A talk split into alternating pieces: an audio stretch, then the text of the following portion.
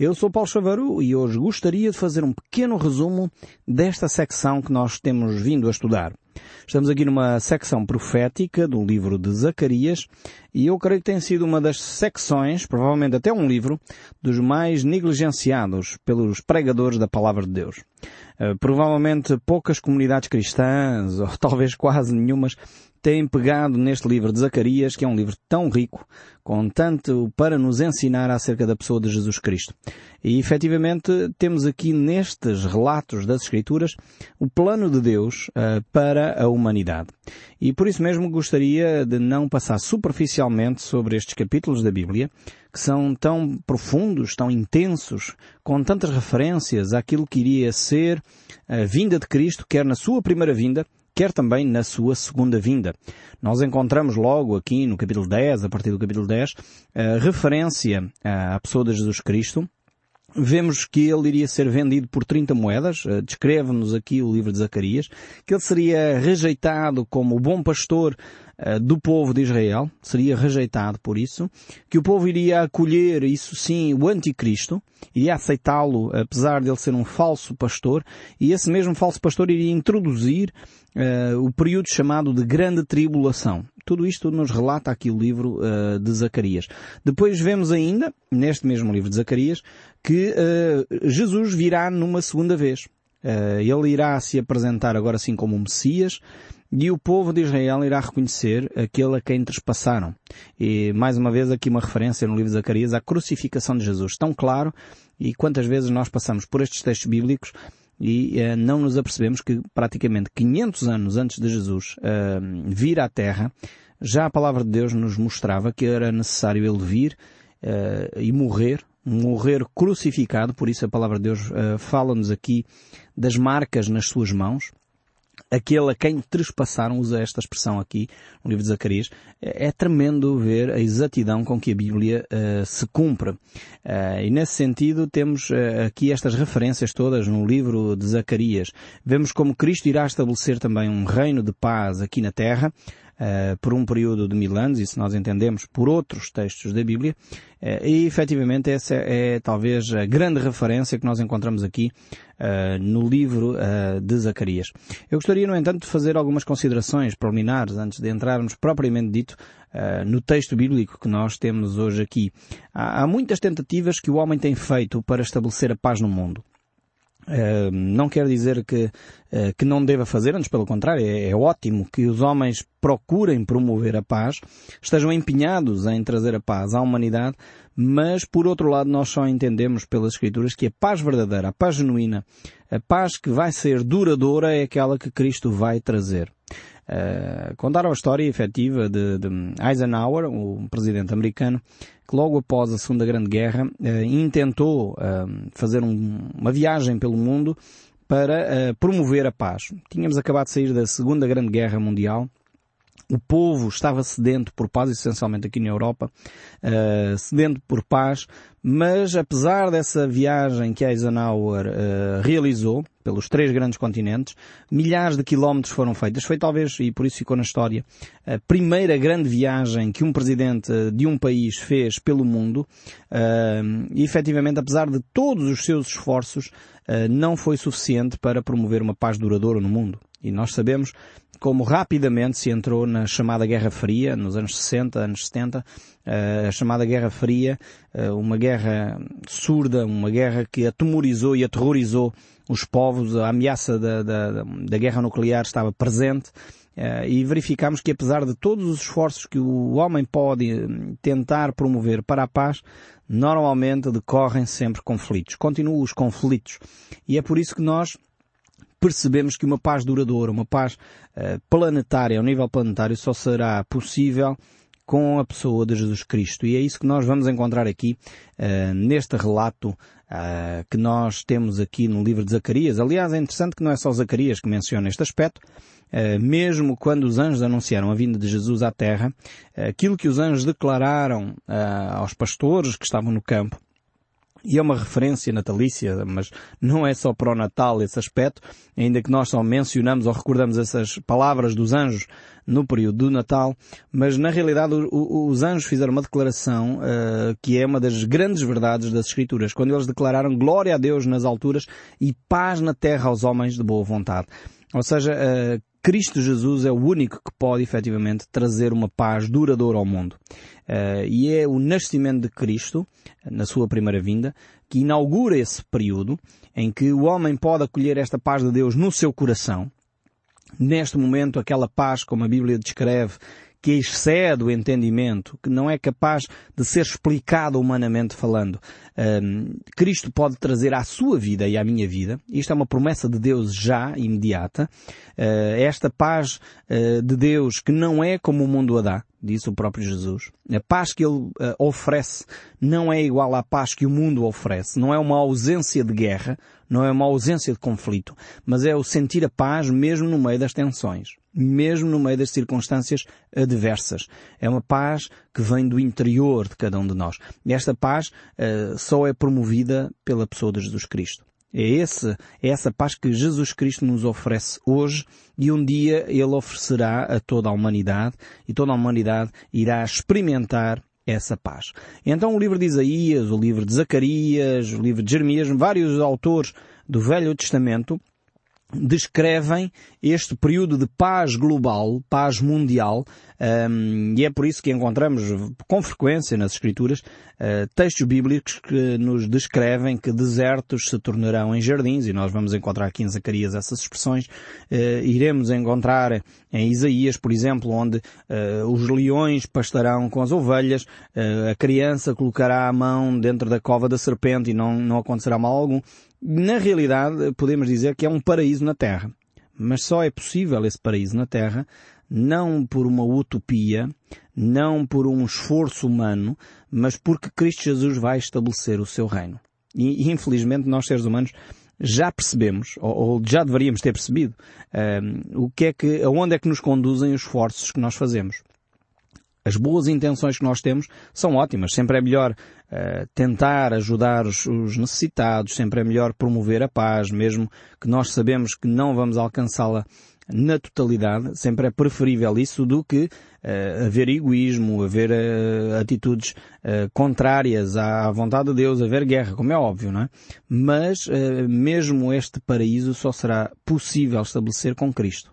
Os esforços do homem para promover a paz, mais cedo ou mais tarde transformam-se em ditadores, transformam-se em coisas que são aberrantes. Eh, mesmo todos os esforços que o homem tem tentado realizar para pacificar o mundo, eh, muitas vezes eh, acontecem ou vão desembocar numa guerra local. Quantas vezes nós vemos isso? pacifistas a se manifestarem e de repente andam uh, as manifestações que supostamente seriam de uma manifestação pacifista passam a ser um confronto aberto com armas e arremesso de pedras para aqui e para ali, bombas de um lado para o outro, quer dizer, é tudo menos pacifismo. Então eh, temos de perceber que mesmo as boas intenções muitas vezes eh, não chegam. Só Cristo Jesus realmente vai poder estabelecer nesta terra o paraíso e isso é relatado várias vezes aqui nas Escrituras. É mais uma vez uma ação sobrenatural de Deus sobre a humanidade. E nós encontramos essas uh, características, por exemplo, quando uh, olhamos para as Escrituras, e Zacarias começa logo no capítulo 8, por exemplo, no verso 3, declarando uh, que um dos aspectos importantes deste reino de Jesus é a verdade ou a fidelidade, dependendo das versões. Por exemplo, lendo aqui esta versão revista e atualizada, uh, que é uma das versões que eu tenho usado com frequência para os nossos estudos bíblicos, diz assim, assim diz o Senhor, portanto Zacarias capítulo 8, verso 3, uh, eh, voltarei para Sião e habitarei no meio de Jerusalém. Jerusalém chamar-se-á a cidade fiel isto na Bíblia Revista e Atualizada, se usar a Bíblia Revista e Corrigida, diz Jerusalém chamar-se-á cidade de verdade e o monte do Senhor dos Exércitos, Monte Santo. Uh, esta referência aqui é importante porque nós olharmos hoje para a cidade de Jerusalém é tudo menos uma cidade de verdade. Mas não é Jerusalém por ser Jerusalém. Lisboa não é, Porto não é, Coimbra não é, eh, Londres não é, Paris não é. Realmente hoje o mundo não vive alicerçado na verdade. não vive alicerçado na fidelidade. E infelizmente, enquanto nós não percebermos que este valor, este é um valor fundamental, uh, tem de ser vivido, em primeiro lugar, por cada um de nós indivíduos. Nós vivermos a fidelidade na nossa vida conjugal, nós vivermos a fidelidade na nossa vida laboral, nós vivermos a fidelidade nas nossas relações interpessoais, nós vivermos a verdade eh, que são aqui utilizados quase como sinónimos, dependendo da versão que estamos a utilizar da Bíblia, mas uh, utilizar a verdade como uma base para a vida uh, económica, eu não sei se você percebe todos os desdobramentos e as implicações benéficas que isso teria nos relacionamentos. Se eu me pauto pela verdade na minha relação conjugal, na minha relação laboral, na minha relação de negócios, isso vai promover, a médio e longo prazo, uma confiança uh, nos meus clientes, nos meus fornecedores, porque eles vão perceber que eu sou uma pessoa de verdade. Se eu digo que vou no dia 3 a fazer uma obra não sei aonde, eu vou lá estar no dia 3 às horas marcadas. E não vou inventar uma desculpa, não vou dizer isto ou aquilo, mas vou assumir as minhas responsabilidades. Se eu dou um orçamento para concluir uma obra, eh, seja ela pública ou privada, eu não vou dizer a meio do orçamento que houve uma derrapagem e agora o orçamento é o dobro. Quer dizer, isto é engano, isto é mentira. E é contra isto que as escrituras se levantam. Então Jerusalém será naquele tempo uma cidade de verdade. Ou seja, vai não só promover a verdade, mas isso vai gerar uma confiança na vida social tremenda para as pessoas. Como seria importante uh, que os nossos políticos entendessem isto. Eu tenho uh, ouvido e visto uns vídeos muito interessantes, uh, criado por uma fundação americana, uh, Fundação para uma Vida Melhor, e vale a pena visitarem o site na internet. É, é de facto um vídeos tremendos que nos levam a repensar os valores da vida. Eh, e essa fundação é uma fundação que quer promover, como diz o próprio nome da fundação, uma vida melhor. E essa vida melhor uh, só ocorrerá quando nós começarmos a viver valores como estes. Quando percebermos que a verdade deve fazer parte de toda a nossa vida. É interessante ver que os grandes gurus do marketing, eh, hoje que muitos deles não são cristãos, não, não, não professam a Cristo como Senhor e Salvador, não têm o cristianismo como base da sua vida, mas já perceberam que eh, para gerar confiança nas empresas, que hoje é uma das questões fundamentais, os, os investidores querem investir os seus dinheiros em empresas que eles percebem que são, que são de confiança, são empresas que não andam a enganar e a dizer que afinal têm uh, saldos positivíssimos uh, aqui ou ali, mas na realidade têm saldos negativos. Não, não ninguém quer investir dinheiro em, em, em, empresas desse género. E eles já perceberam que o marketing hoje tem que alicerçar em verdade. Ou seja, os grandes criadores do marketing, os grandes promotores de grandes campanhas de publicidade, uh, perceberam que não vale a pena só exagerar as qualidades de uma empresa, mas vale a pena falar a verdade sobre essa empresa. E isso vai gerar confiança a médio e longo prazo. Uh, Jerusalém aqui será cidade de verdade, cidade fiel. E é óbvio que não estamos a falar de Jerusalém atual, nem estamos a falar destes nossos dias. Por isso aqui o texto de Zacarias reporta de novo, capítulo 13, verso 1, eh, naquele dia. Aquele período de tempo que ainda está para acontecer, não sabemos quando vai acontecer, porque a Bíblia não dá nem dia nem hora. O próprio Senhor Jesus Cristo nos alertou para isso. Cuidado com os falsos mestres, cuidado com aqueles que anunciam que Cristo veio aqui ou ali é o próprio Senhor Jesus Cristo que nos alerta para essa realidade, porque ninguém sabe o dia nem a hora. Uh, e este é um alerta para um verdadeiro cristão. Não nos deixemos enredar por uh, discursos apocalípticos para uh, assustarem as pessoas, para mais uma vez, normalmente tirarem dividendos, extorquirem dinheiro às pessoas, ficarem com propriedades. Isso normalmente são, são linguagens para atemorizar as pessoas quando na realidade a linguagem apocalíptica que nós encontramos aqui no livro de Zacarias e no livro do Apocalipse é acima de tudo uma mensagem de esperança. Porque se não vejamos, a Bíblia fala-nos de um período de grande tribulação, que é terrível, vai ser terrível, eh, aquele período que identificamos como um período de sete anos, um período terrível, mas comparativamente com os mil anos em que Cristo vai reinar, é um período insignificante. por isso mesmo aqui o dia do Senhor é um dia de esperança, é um dia de salvamento, é um dia de livramento, é um dia em que Cristo vai trazer a paz à humanidade. Ainda que vai haver um preâmbulo, vai haver uma introdução terrível, onde o anticristo vai governar, mas na realidade esta mensagem é uma mensagem de esperança. E diz assim então este capítulo 13, verso 1. Naquele dia haverá uma fonte aberta para a casa de Davi e para os habitantes de Jerusalém, para remover o pecado e a impureza. Acontecerá naquele dia, diz o Senhor dos Exércitos, que eliminarei da terra os nomes dos ídolos e deles não haverá mais memória. E também removerei da terra os profetas e o espírito imundo texto interessantíssimo este aqui. Não sei se você repara em todos os pormenores uh, que este texto bíblico aqui nos traz. É, é um texto de, de grande uh, importância para nós. Percebermos, em primeiro lugar, que haverá aqui uh, uma transformação que poderá ser, efetivamente, o verso 1 do capítulo 13, uma imagem, enfim, típica, podendo ser literal ou não, uh, em que fala aqui de uma fonte aberta da casa de Davi, e esta fonte não quer dizer que seja realmente um, uma fonte de água, pode também ser, mas acima de tudo é uma fonte que vem para remover o pecado e a impureza. Ou seja, é algo que tem a ver com a vida espiritual tem a ver com confessar o nosso pecado, abandonar aquilo que é errado, para termos uma vida mais correta, uma vida mais saudável, uma qualidade de vida superior.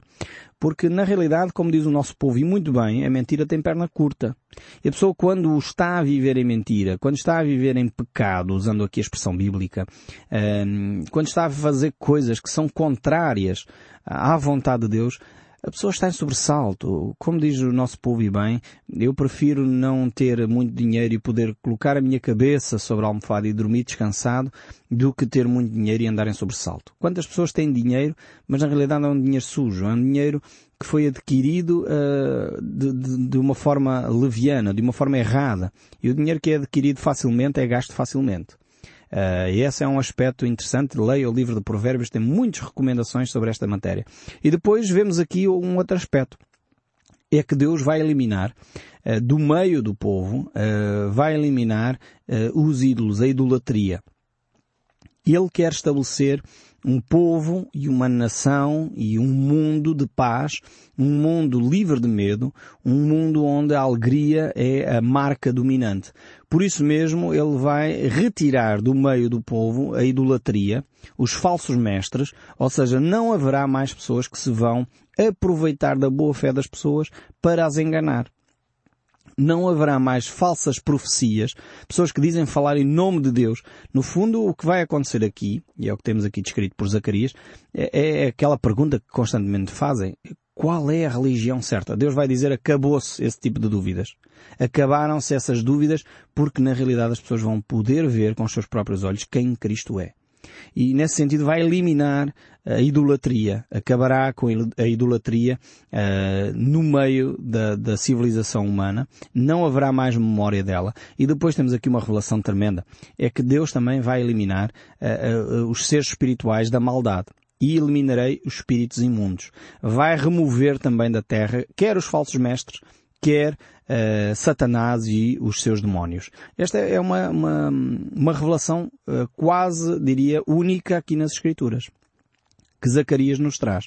Uh, e realmente nós percebemos a mão de Deus para salvar a humanidade, e nós começamos a perceber isso no livro de Zacarias, capítulo 10, versos 6 e 7, onde diz, fortalecerei a casa de Judá e salvarei a casa de José, falo-ei voltar, porque me compadeço deles, e serão como se eu não os tivera rejeitado, porque eu sou o Senhor seu Deus, e os ouvi. Os de Efraim serão como um valente, e o seu coração se alegrará, e os seus filhos o verão e se alegrarão, e o seu coração se regozijará no Senhor. E o verso 10 eh, do capítulo 9 ainda de Zacarias diz, Destruirei os carros de Efraim, e os cavalos de Jerusalém, e os arcos de guerra serão destruídos.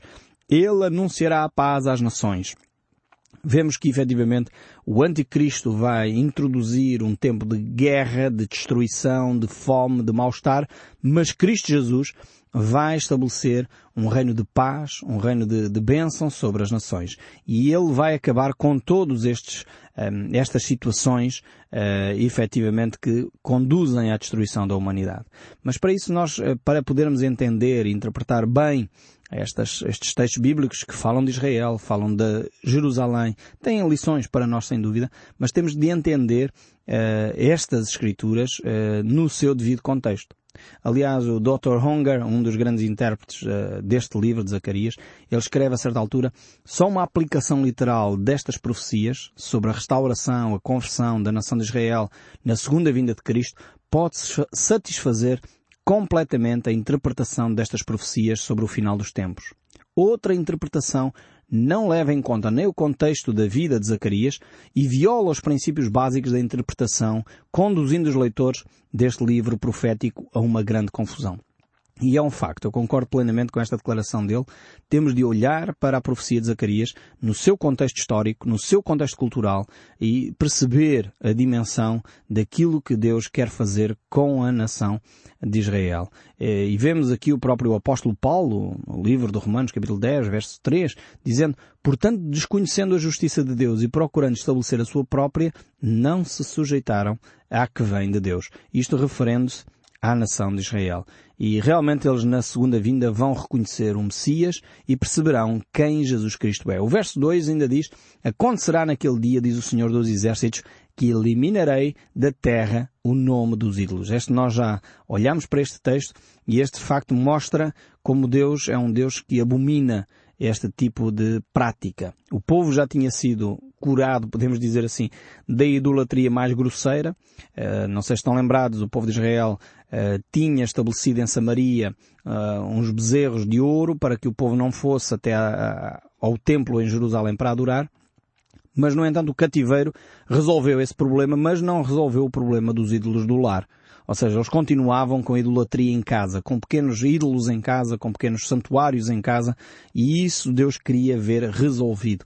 E podemos perceber que uh, este tipo de prática continua a ser abominação a Deus. Não é só uh, a grande idolatria, não é só dobrar os joelhos diante uh, de uma árvore ou de um bezerro ou de um animal qualquer, mas é também muitas vezes o termos o nosso pequeno santuário em casa, os tais ídolos do lar, que aqui as Escrituras uh, mencionam e que Deus diz que querer terminar definitivamente. Uh, e diz ainda o verso 3, uh, eh, quando alguém ainda profetizar, o seu pai ou sua mãe que o geraram lhe dirão, não viverás porque tens falado mentira em nome do Senhor, seu pai e sua mãe que o geraram o trespassarão quando profetizar. Aqui temos um, um texto muito forte. E eu quero concluir com ele dizendo o seguinte, o que por outras palavras este texto está a dizer é que não mais haverá espaço para mentiras sobre a pessoa de Deus. O que este texto por outras palavras está a dizer é, no fundo respondendo àquela pergunta, qual é a religião certa? Neste tempo, Cristo não permitirá que esta dúvida seja suscitada. Por isso dá aqui uma declaração muito forte para demonstrar o empenho com que Deus vai tratar deste assunto. E realmente Deus quer que o homem seja esclarecido, viva em verdade e não seja enredado uh, ou enganado, mesmo por aqueles que às vezes são pessoas de confiança. Que no fundo é o que diz aqui este texto, por outras palavras. Eu espero sinceramente que cada um de nós hoje possa dar ouvidos, essencialmente, à voz de Deus e não nos deixemos efetivamente enganar por aqueles que muitas vezes até são de confiança, mas na realidade nos conduzem para caminhos fora daqueles que são os caminhos de Deus. Voltemos à palavra e deixemos que o som deste livro continue a falar connosco, mesmo depois de desligar o seu rádio. Que Deus o abençoe ricamente e até ao próximo programa.